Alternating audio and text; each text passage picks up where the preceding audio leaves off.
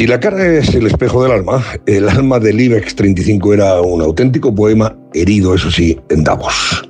Un funeral de tercera es infinitamente menos triste que ese velatorio sin cadáver que aparentó ser la reunión que Sánchez mantuvo con los empresarios y ejecutivos más importantes del selectivo español en la citada ciudad suiza.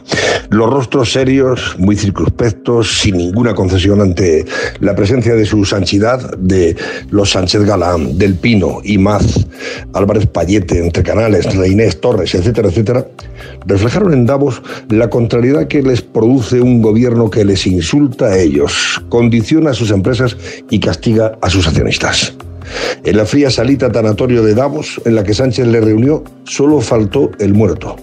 El empresario español no tiene nada que celebrar con un gobierno en el que, mientras su presidente intentaba transmitir allí en Davos confianza y seguridad jurídica a los emprendedores e inversores internacionales para que fijen sus ojos en España, su vicepresidenta, Yolanda Díaz, trabajaba para espantarlos con propuestas populistas de manifiesta inspiración comunista, eh, como por ejemplo la de trabajar menos, eso sí, cobrando lo mismo o más, o la de limitar y rebajar los salarios de ejecutivos y empresarios, ojo, no de las empresas públicas donde Sánchez ha colocado a sus amiguetes y apaniaguados del sanchismo, y en lo que estaríamos muy, muy de acuerdo con Lady Coete Díaz, sino de las empresas privadas.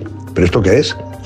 Pues esto es chavismo y castrismo en estado puro, o lo que es lo mismo, como dice Garamendi, intervencionismo de república bananera para ahuyentar a los inversores y a las inversiones.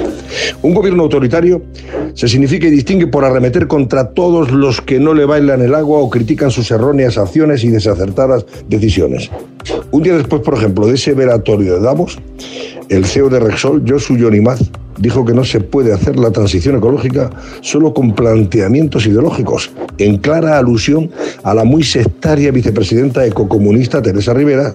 ¿Y esta qué le respondió? Pues le respondió tildándole de negacionista y de populista, que es como ir a un ojeo de perdices en el que son las aves las que disparan contra los cazadores. Porque miren, no hay un gobierno más populista en Europa que este de Pedro Sánchez.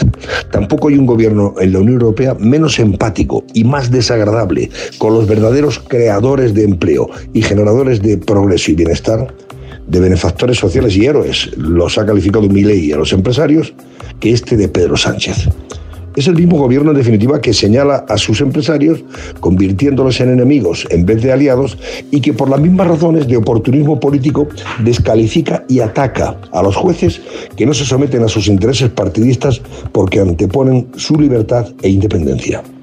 La penúltima víctima por ahora de esa estrategia de coacción, presión y señalamiento es el juez de la Audiencia Nacional, García Castellón, al que Rivera, otra vez, la sectaria titular de la cartera ecocomunista del Ejecutivo, acusa de guiar sus decisiones jurídicas por criterios políticos.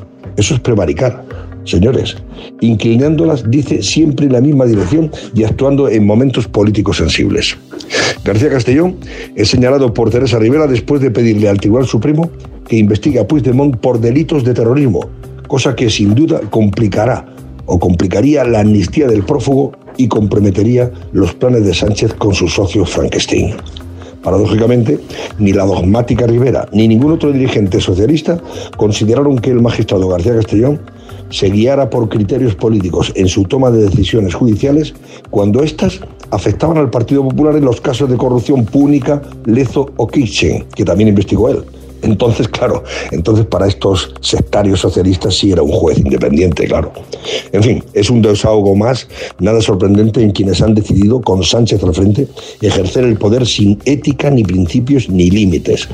Todo les vale con tal de seguir ostentándolo. Incluso que un terrorista como Otegui y todos cuantos como él en Bildu apoyaron los asesinatos con tiros en la nuca y coches bomba puedan exhibirse ahora como víctimas de una persecución del Poder Judicial y del Estado por motivos políticos, tras la sentencia, eso sí, del servil conde Pumpido.